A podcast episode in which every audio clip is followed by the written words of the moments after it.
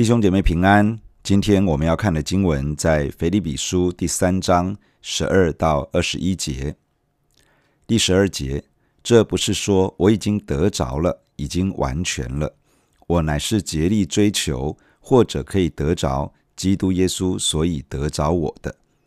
弟兄们，我不是以为自己已经得着了，我只有一件事，就是忘记背后，努力面前的，向着标杆直跑。要得神在基督耶稣里从上面招我来得的奖赏，所以，我们中间凡是完全人，总要存这样的心；若在什么事上存别样的心，神也必以此指示你们。然而，我们到了什么地步，就当照着什么地步行。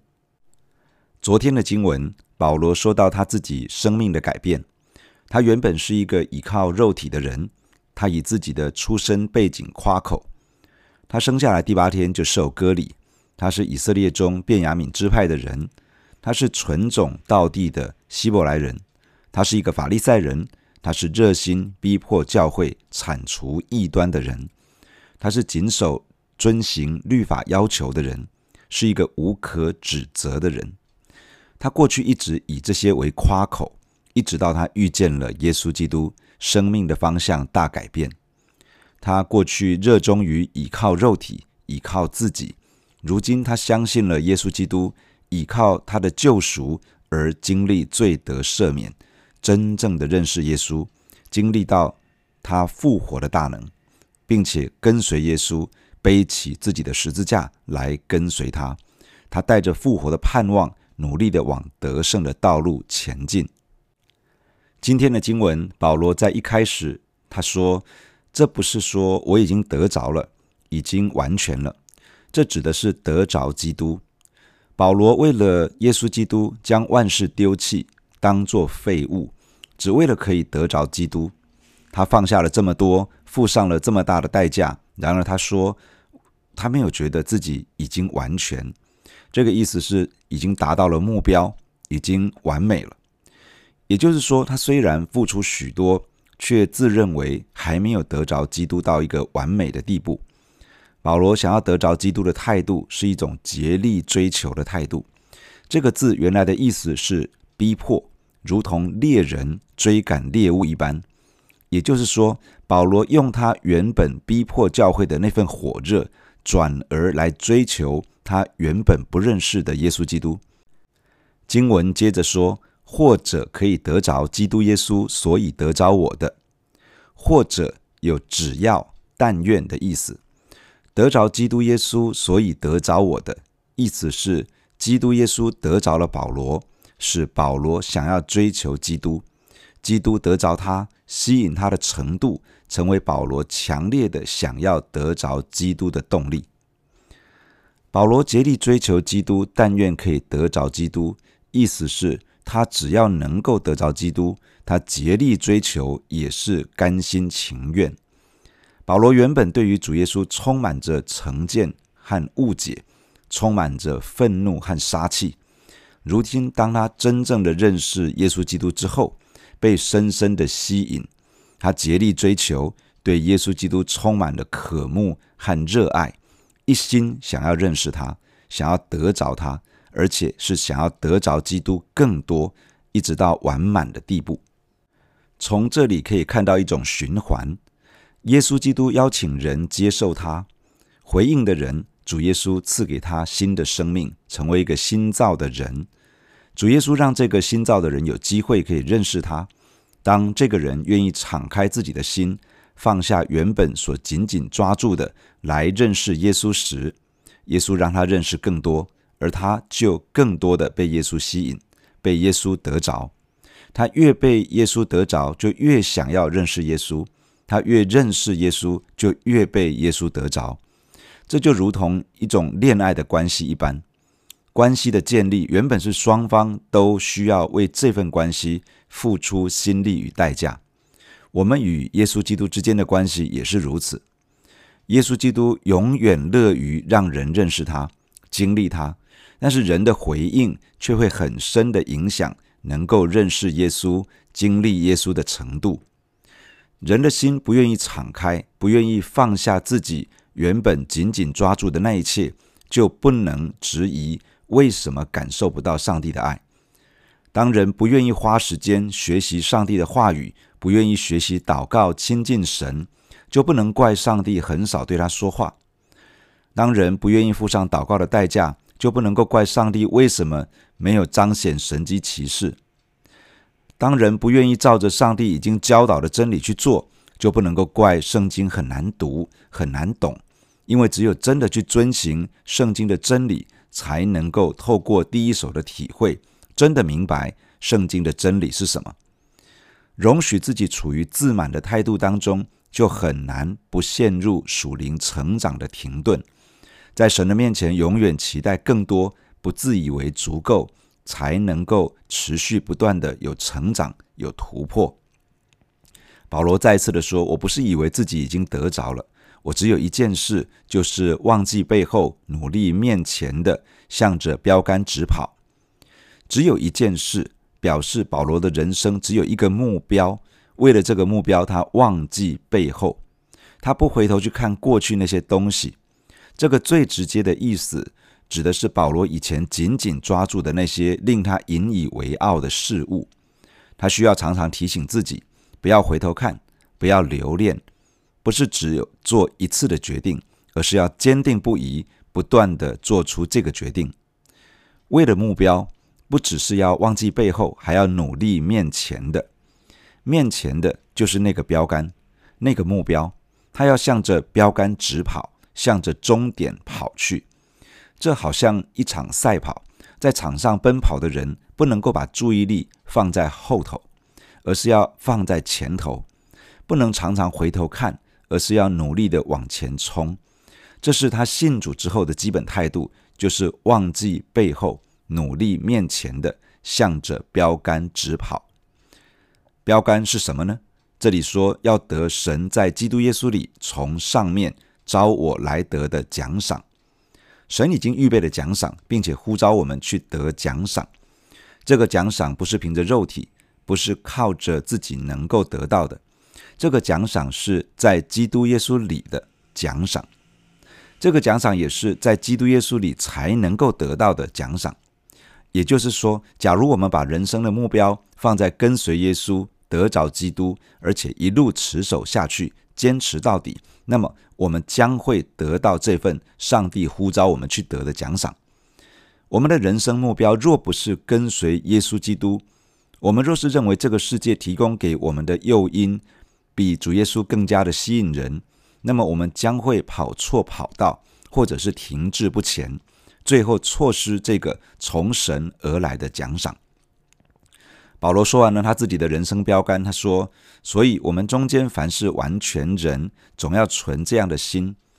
完全人的意思是成熟人，指的是属灵生命的成熟。一个人若是在属灵生命上是成熟的，总要像保罗一样重视上帝从上头呼召我们去得的奖赏，而且要忘记背后，努力面前的，向着标杆直跑。”很显然的，在腓利比教会中，有一些人自以为属灵，自以为成熟，但是没有活在一份属天的价值观中。保罗提醒他们：假如自己认为成熟，就应该要用属天的标杆来引导自己的人生。保罗接着说：若是在什么事上存别样的心，神也必以此指示你们。这意思是，假如你们的想法不是这样，上帝也一定会把这件事来指示你们。圣经要我们的人生是有标杆的，是有目标的，而且是属天的标杆、属天的目标。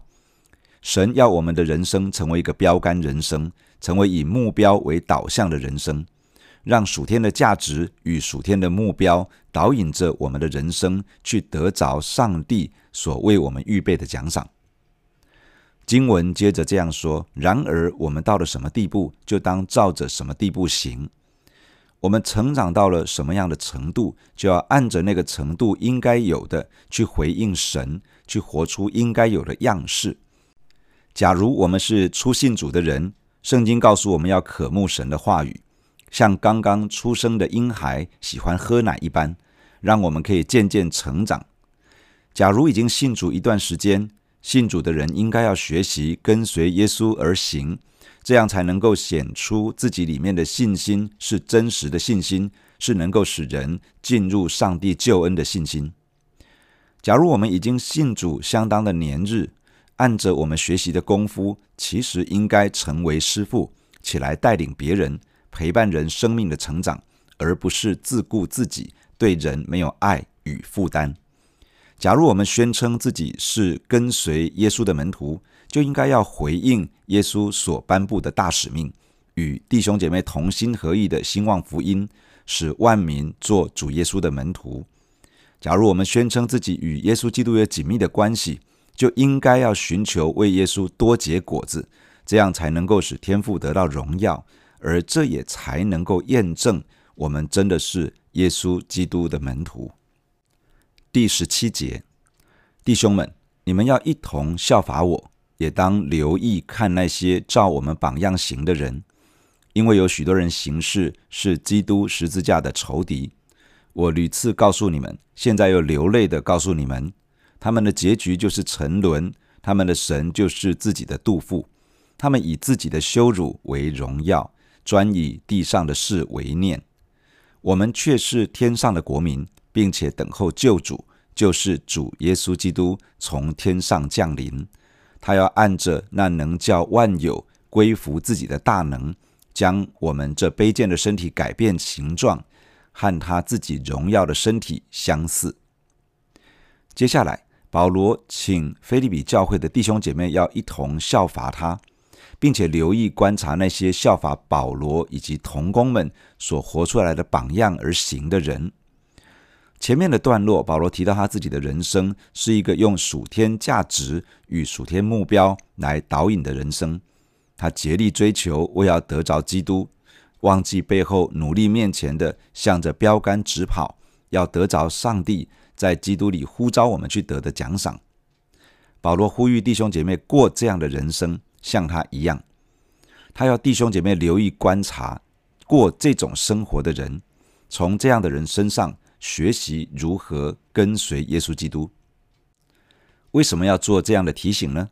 因为有另外一群人也在尝试影响教会，要把弟兄姐妹带往另外一条路去。经文说，有许多人行事是基督十字架的仇敌。这意思是说，有一些人，他们名义上是基督徒，表面上是信耶稣。但他们所行所为却根本是与耶稣基督的十字架为敌。这些人是谁呢？有两种可能的对象。第一是前面提到的那些主张要接受割礼才能够得救的犹太派基督徒。这些人是律法主义者，强调要靠着自己的行为表现才能够换取上帝的接纳，才能够被上帝算为义人。才能够得到救恩。这种人真正依靠的是肉体，也就是依靠自己。第二是放纵肉体私欲的人，这些人又被称为反律法主义者或者废法主义者。他们强调的是，人既然有上帝的恩典，就可以随意过日子，反正上帝是有恩典的。因此，这样的人很容易落在欲望的捆绑之中。是一群享乐主义者，就像接下来的形容说，他们的神就是自己的肚腹，表示这样的人陷入肉体的欲望中而无法自拔。他们以自己的羞辱为荣耀，表示这样的人将理当觉得羞愧的一种罪恶生活看为荣耀和骄傲。接下来说，他们专以地上的事为念，这样的人里面的价值观是这个世界的价值系统。追求肉体情欲、眼目情欲与今生骄傲的满足。保罗不止一次告诉教会要提防这样的人。如今他一边流泪，一边写下这些劝告。他要神的百姓知道，这样的人正走向灭亡。若是不悔改，他们的结局就是永远的沉沦。圣经接下来指出，神的儿女虽然具备这个世界的身份，如某一个国家的国民，但是有另外一个身份是更为核心与重要的，那就是天上的国民。菲利比城是罗马的殖民地，城内的公民因此而成为罗马公民。菲利比人因为自己是罗马帝国，这是当时世界的霸权，因为是这个帝国的公民而引以为荣。保罗告诉他们，有一个更加重要的身份，也就是天国的公民。这个身份更值得神的儿女以为尊贵和荣耀。我们都有这个世界赋予我们的身份，可能是某某学校的学生，可能是某某公司的员工，可能是某某国家的公民，可能是某某社会阶层的人，可能拥有令人羡慕的一些资历、能力、财力、人脉、成就等等。这些很容易让人拿来夸口、引以为傲。即便是神的儿女，有时候也用这些来看自己，或者是看别人，借着这些来衡量人的价值。神的话告诉我们，世界上的一切不能定义我们是谁。我们因为耶稣基督的拯救，已经从这个世界被迁移到爱子的国度。我们虽然仍旧在这个世界，却不属于这个世界。我们真正的归属是神的国度，是属天的国度。是耶稣基督作王掌权的那个国度，这个国度因着天国君王耶稣基督的道成肉身，已经来到这个世界。当教会建立之后，这个国度透过教会不断的扩展，一直到如今，当教会宣扬天国的福音，彰显天国的全能，有许多人继续加入到这个国度之中，使得这个属神的国度持续不断的在世界各地扩展之中。有一天，这位天国的君王要再一次从天上降临到这个世界。他是我们的救主，是我们的主。当他再来，他要带来完全的拯救，他的国度要完全的彰显。我们这些天上的国民要以那个属天的国度为荣，要专心的等候天国的君王耶稣基督再来。到了他再来的时候，他要按着那能叫万有归服自己的大能。将我们这卑贱的身体改变形状，和他自己荣耀的身体相似。假如当耶稣基督再来的时候，我们已经离开世界，那时我们会从死里复活，得到一个新的身体。这个新的身体就像是主耶稣从死里复活之后的那种身体，是复活荣耀的形体。假如到那个时候我们仍旧活着，我们的身体会直接改变，成为这样的荣耀身体。神的儿女，天上的国民，这是我们的盼望。这个世界如何看待你的价值已经不重要了，重要的是我们已经有了另外一个身份，有了另外一个国籍，是神国的公民。我们已经有一份盼望，不同于这个世界的盼望，就是有一天我们不再被这个曾经被罪恶玷污的身体所限制，我们将要从死里复活，像我们的救主耶稣基督那样。我们会在永恒的荣耀里面，带着荣耀的形体，与荣耀的主耶稣一起同行。身为神的儿女，身为天国的公民，我们要用这个从永恒而来的盼望，重新调整在今世的生活，真正的活出神国子民的样式，成为榜样。我们也要勇敢的邀请人一起来跟随耶稣基督，把他们带进到神的国度，成为神的儿女。成为天上的国民，一起来活出与这个世界不同的人生。弟兄姐妹，让我们一起在神的面前来祷告。感谢亲爱的天父，透过今天的经文来对我们说话。谢谢天父，你借着耶稣基督的拯救，把我们从黑暗中呼召出来，进入光明，把我们从这个世界迁移到爱子的国度。谢谢你，让我们成为天国的子民。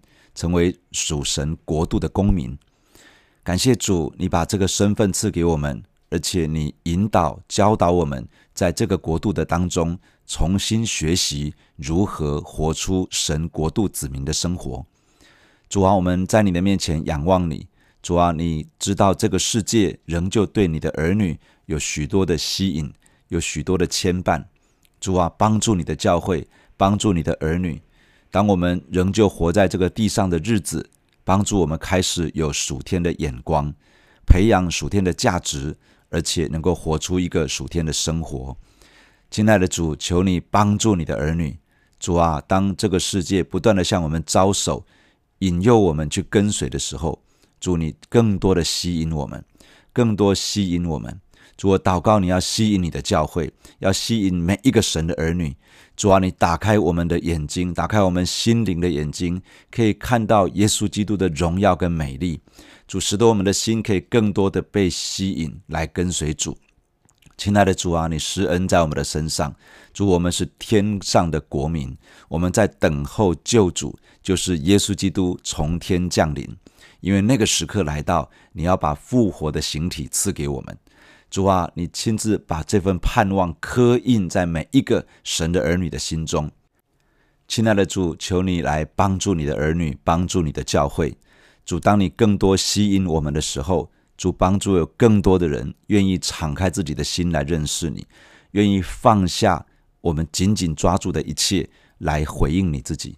主，因为只有当我们这样子的放下，我们才能够更多的认识你，才能够更多的被你开启。来认识你自己的荣美，而被你吸引往前走。主啊，求你亲自的施恩。主啊，愿你祝福你的儿女。主可以看见这个世界我们引以为傲的一切，其实在神的国度里面，并没有真正的价值。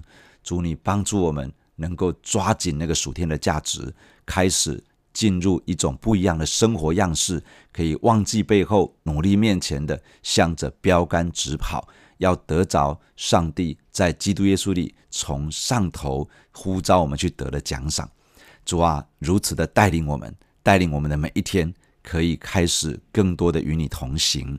谢谢你听我们的祷告，我们仰望你，奉耶稣基督的名，阿门。假如你喜欢我们的分享，欢迎订阅并关注这个频道。假如你从今天的分享中得到帮助，欢迎你分享给更多的人，愿上帝赐福给你，阿门。